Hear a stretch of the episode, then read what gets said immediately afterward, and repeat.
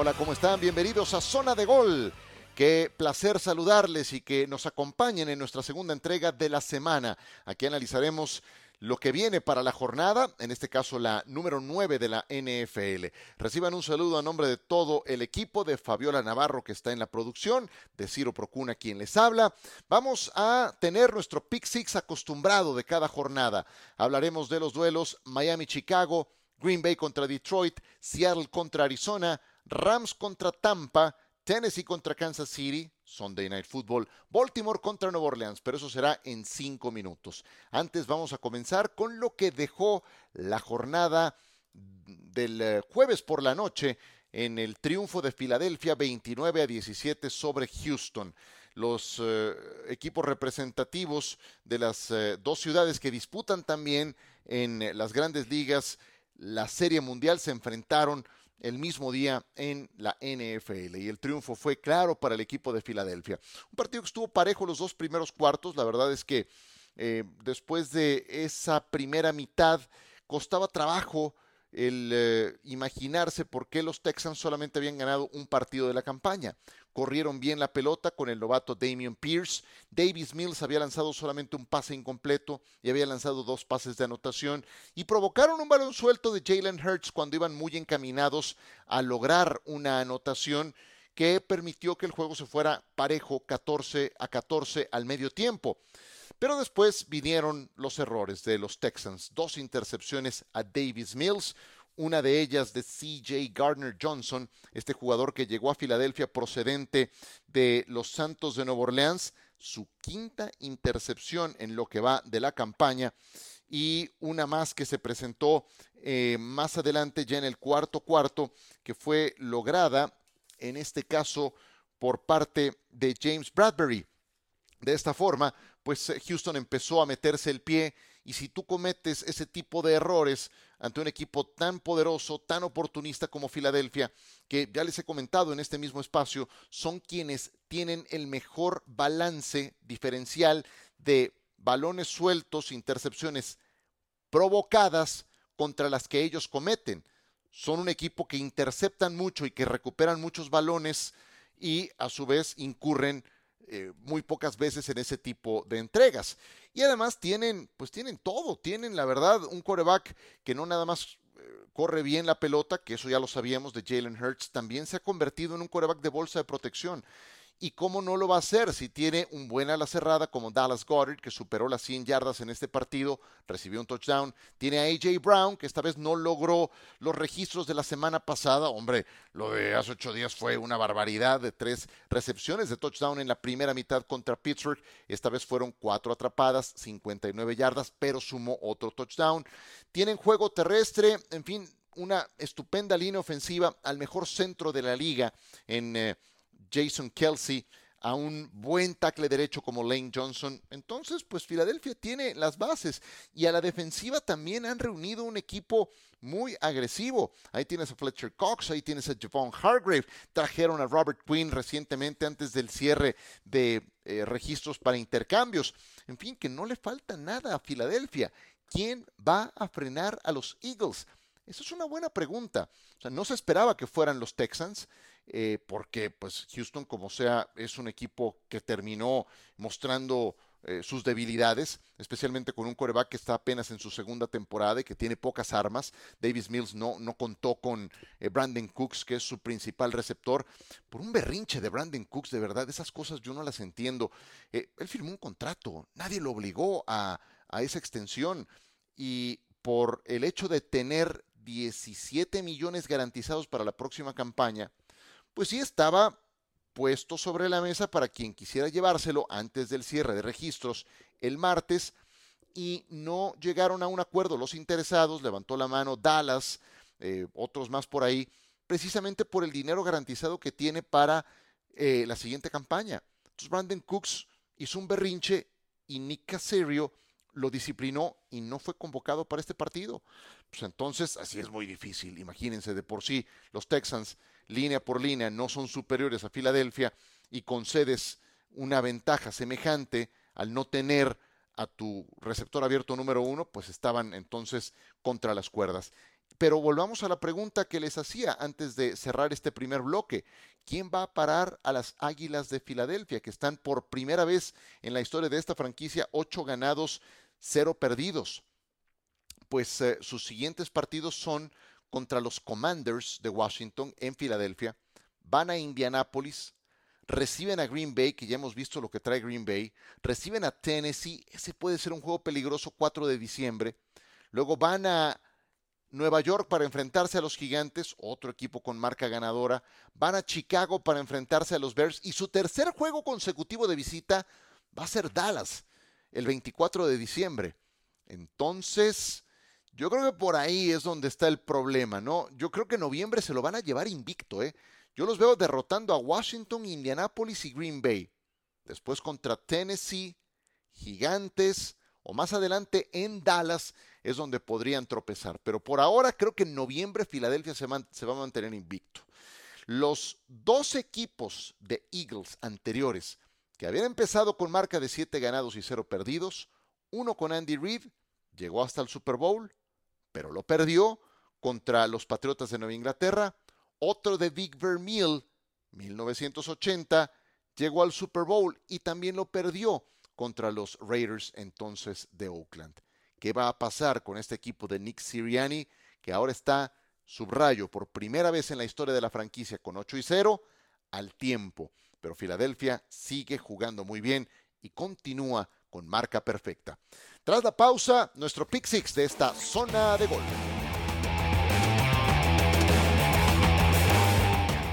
Seguimos con ustedes en esta zona de gol y vamos ahora a nuestro tradicional pick six, los seis mejores juegos de la semana 9 de la NFL. Comenzamos. Miami contra Chicago. ¿Sabían que Tua Tagovailoa ¿Es el coreback con el mejor rating de la actual campaña? sí, es decir, el mejor índice de eficiencia de la NFL lo tiene el coreback de los Dolphins. Sus registros son sobresalientes en la actual campaña. Tercero en porcentaje de completos. Noveno en yardas aéreas promedio por partido. Primero en yardas por cada intento. Y esto me parece muy relevante porque no era una amenaza vertical, hoy lo es con esas dos fieras que tiene por receptores. Cuarto en la proporción touchdowns contra intercepciones. Y como decíamos, el número uno en rating. Se le ve bien a Tua Tago Bailoa, al fin con ese prospecto, como ese prospecto más bien que llegó de la Universidad de Alabama. Se va a enfrentar a un equipo de Chicago que ha repuntado después de la semana de descanso que tuvo que ganó en Monday Night a los Patriotas en Foxborough, pero luego perdió por 20 puntos ante los Cowboys en Arlington, yo sé, pero le hizo 29 puntos a la defensa de los Cowboys y eso, bueno, como sea para un equipo que había estado sumamente perdido en la parte ofensiva, representa un paso adelante. El problema es que ahora se van a enfrentar a los ya le dicen los hermanos Flash a estos Tyreek Hill y a Jalen Waddle, como sea, son rapidísimos, son un espectáculo que en yardas por recepción Hill es número uno, Waddle es número cuatro de la NFL. Andan muy bien estos dos, que nos hacen recordar aquella mancuerna que tuvo Dan Marino en los 80 con Mark Duper y Mark Clayton. Estoy seguro que es música para los oídos de mis aficionados a los Dolphins que tanto eh, siguen a su equipo y que los han esperado por tantos años. Miami es favorito para ganar este partido. Mi única duda, y tal vez no tanto en este juego, eh, es la siguiente, y lo exponía yo en el podcast de cuarta oportunidad de ESPN. Las mayores fortalezas de Miami, ese juego vertical, aéreo, son para un tipo de juego en domo o con el clima favorable de la Florida. Podrán ir a ganar a Buffalo en diciembre o en enero o a Kansas City, que son los equipos que van a tener esa ventaja de ser locales en la postemporada. Esa es otra NFL con eh, temperaturas bajo cero, en algunos casos puede ser miserable, como cuando vas a Búfalo con ráfagas de viento muy complicadas, con nevadas, etcétera. Esa es otra NFL. Y ahí es donde no creo que el tipo de juego de Miami pueda brillar tanto. Y ahí es donde están concentradas sus fortalezas. Ya veremos, falta mucho para que eso ocurra. Firmaron a Bradley Chop, que es una adición muy importante. Y esta vez van a jugar en Chicago el pronóstico no es tan inclemente para el domingo en cuestión de temperatura, despejado y la más baja está en 8 grados centígrados. Pero conforme vaya avanzando la temporada, ustedes saben cómo se pone y ahí es donde dudo que Miami pueda ser un factor que también salga adelante ante esas condiciones. Número 2, Green Bay contra Detroit. Los Packers llegan con cuatro derrotas consecutivas ante Gigantes, Jets, Washington y Buffalo. Ahora es su tercera visita consecutiva. Irán a Detroit para enfrentar a los Leones, que pues están peor. No ganan desde la semana 2. Pero hay una gran diferencia de percepción. O sea, los Packers tenían el mantra de Super Bowl o fracaso. Detroit está tratando de revivir de eternas cenizas en las que se encuentra y bueno, pues están en desgracia otra vez. Green Bay, dentro de lo malo de la derrota ante Buffalo, se acentuó la que yo creo es su identidad. Un equipo que tiene que correr la pelota en primer término con Aaron Jones y con AJ Dillon. De hecho, Aaron Rodgers no ha lanzado para más de 300 yardas y 3 touchdowns en algún partido de la temporada actual. Eso es, esa es una marca normalmente alcanzada por Rodgers. Bueno, ni una vez le ha ocurrido. El promedio de los Packers es de 18 puntos anotados por partido. Y para que funcione esa fórmula del juego terrestre debes de tener una defensa muy sólida. Y el juego eh, terrestre no basta para sacar adelante los partidos, porque la defensa de los Packers ha dejado mucho que desear en esta temporada. Y Detroit, bueno, Detroit ha sido uno de sus grandes clientes. Esos son problemas en la defensiva. Es la peor de la liga en la actual campaña, en todos los rubros. Es la primera vez desde el 2006 que los Packers inician tres ganados, cinco perdidos o peor. Desde el 2006, pónganse a pensar, son, eh, ¿qué? 17 años, es una barbaridad. Pero no pueden perder ante Detroit. Ya la división se ve inalcanzable por cómo se han rezagado en relación a Minnesota. Una derrota más los pondría en entredicho para meterse a la postemporada. Veremos a cuántos de sus lesionados reponen contra Buffalo Perdieron a Christian Watson por conmoción, sus dos linebackers titulares de Bondre Campbell, Quay Walker, además de que no jugaron Allen Lazard y Randall Cobb por lesiones, receptores veteranos, es demasiado. Pero creo que le tiene que dar a Green Bay para sacar este partido.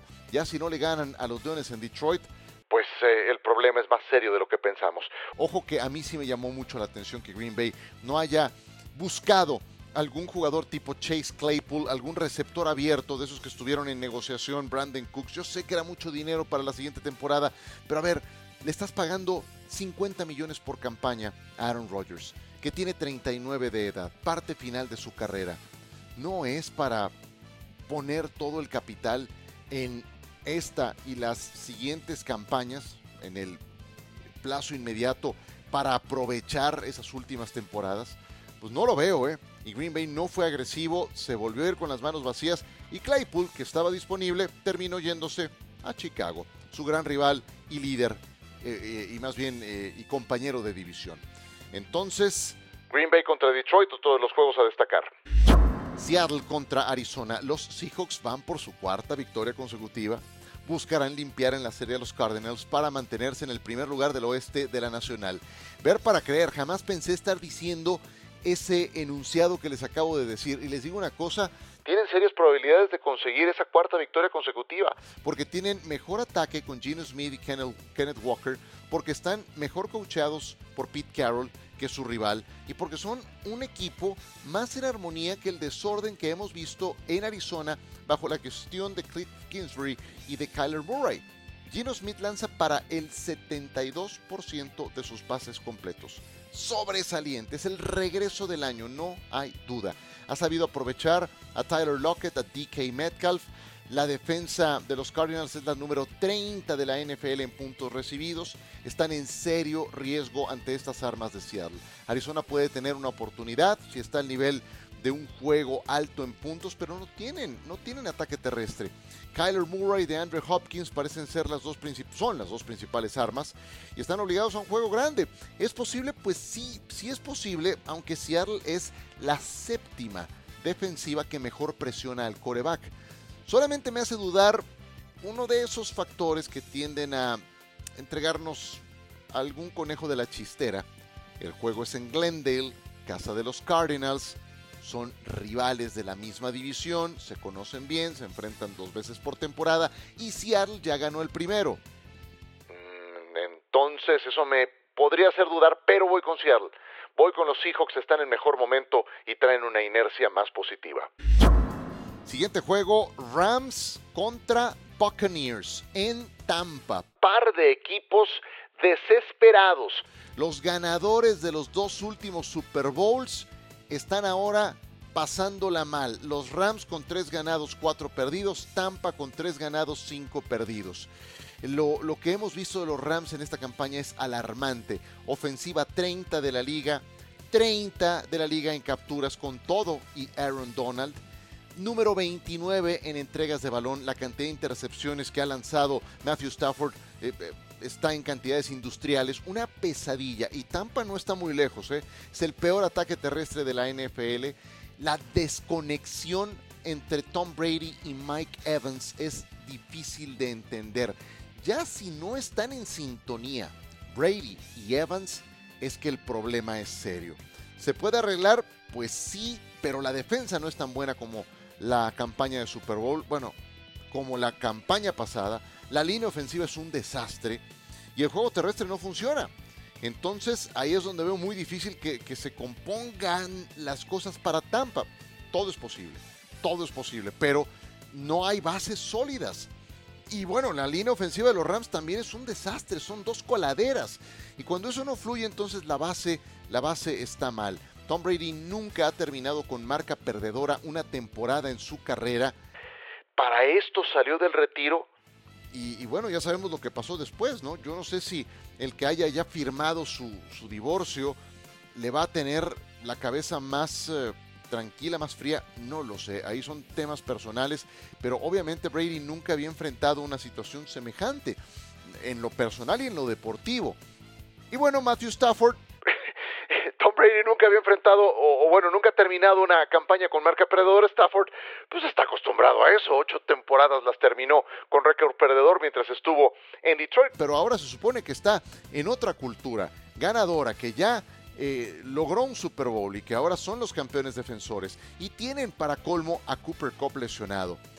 la verdad es que no sé qué esperar de este juego, pero algo me dice que Tampa, que jugó el jueves antepasado y que tendrá días adicionales para preparar este partido, además con la condición de local puede ganar este partido y los Rams acentuar su mal momento ahora en condición de visitante. Tennessee contra Kansas City. Tennessee está con marca de 5 ganados y 2 perdidos. Kansas City también tiene récord victorioso. Eh, Derek Henry es el que conduce al equipo de los Tennessee Titans. Eh, lo que hizo contra los Tejanos fue, fue realmente increíble. 32 acarreos, 219 yardas por la vía terrestre y 2 touchdowns.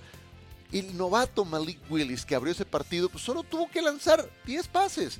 Completó 6. Eso le facilita la vida a cualquiera.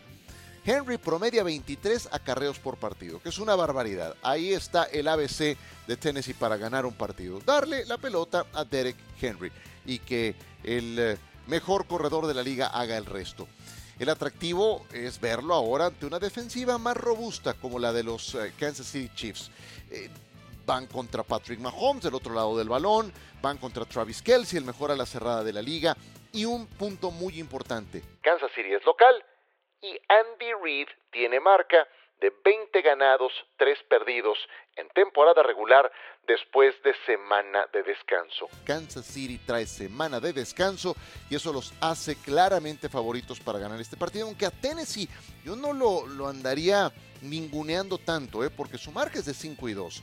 Y, y, bueno, puede ser muy predecible lo de Henry, pero aún siendo predecible, es muy difícil de parar este jugador. Pero bueno, esa marca de Andy Reid te habla de un equipo que se prepara muy bien cuando tiene días extra para alistarse para un partido. 20 ganados, 3 perdidos, incluyendo 4 ganados, 0 perdidos con Patrick Mahomes. Kansas City, evidentemente, favorito juego que tendremos por la pantalla de ESPN. Baltimore contra New Orleans es el Monday Night Football, también por la pantalla de ESPN para todo el continente. Baltimore marca de 5 ganados, 3 perdidos. New Orleans 3 ganados y 5 perdidos. Baltimore trae dos victorias al hilo ante Cleveland y en Tampa. Muy bien contra los Buccaneers fue el típico juego de los Ravens. El Raven Football, juego terrestre y defensiva. Sufrieron por la baja de Mark Andrews, pero levantó la mano el novato Isaiah Likely. Entonces, bueno, Baltimore le ganó a Tampa Bay sin muchos sobresaltos. Ojo que los Ravens tienen por delante un calendario accesible. Estos son sus siguientes cinco rivales. Nueva Orleans en Monday Night, Carolina, Jacksonville, Denver y Pittsburgh. Santos, Panthers, Jaguars, Broncos, Steelers. ¿Cuál de esos cinco equipos es de riesgo para Baltimore? La verdad es que ninguno. ¿Cuántos les gustan que puedan ganar? ¿Cuatro de esos cinco? ¿Tres de esos cinco ya bajita la mano? Nueva Orleans tiene muy buena defensiva, hay que decirlo. Cero puntos le permitieron a los Raiders, blanqueados eh, los de Las Vegas. Alvin Kamara es otro de sus grandes activos, pero tienen a Andy Dalton en los controles. Y sabemos lo que pasa con Andy Dalton cuando es el coreback. No es garantía alguna. Parece un juego a modo para que Lamar y los Ravens lo saquen. Jackson tiene marca de tres ganados, dos perdidos como titular en Monday Night Football. Y son los favoritos también para ganar en Nueva Orleans, Luisiana, ante los Santos. Y con eso cerramos esta emisión de Zona de Gol. Les quiero agradecer a nombre de todo el equipo de Fabiola Navarro, que está en la producción de este programa. Y me despido, no sin antes invitarles a que se suscriban a Star Plus, ya disponible con exclusivas, ya está disponible también la nueva, el nuevo documental con Sergio Checo Pérez, después de que se subió al podio en el Gran Premio de México, un acceso total con el piloto mexicano de Red Bull, no se lo pierdan, ya disponible en Star Plus. Suscríbanse no nada más a Star Plus, también a este podcast. Recomiéndenlo, dejen su calificación, su evaluación siempre es bienvenida. Soy Ciro Procuna. Gracias y que disfruten la jornada.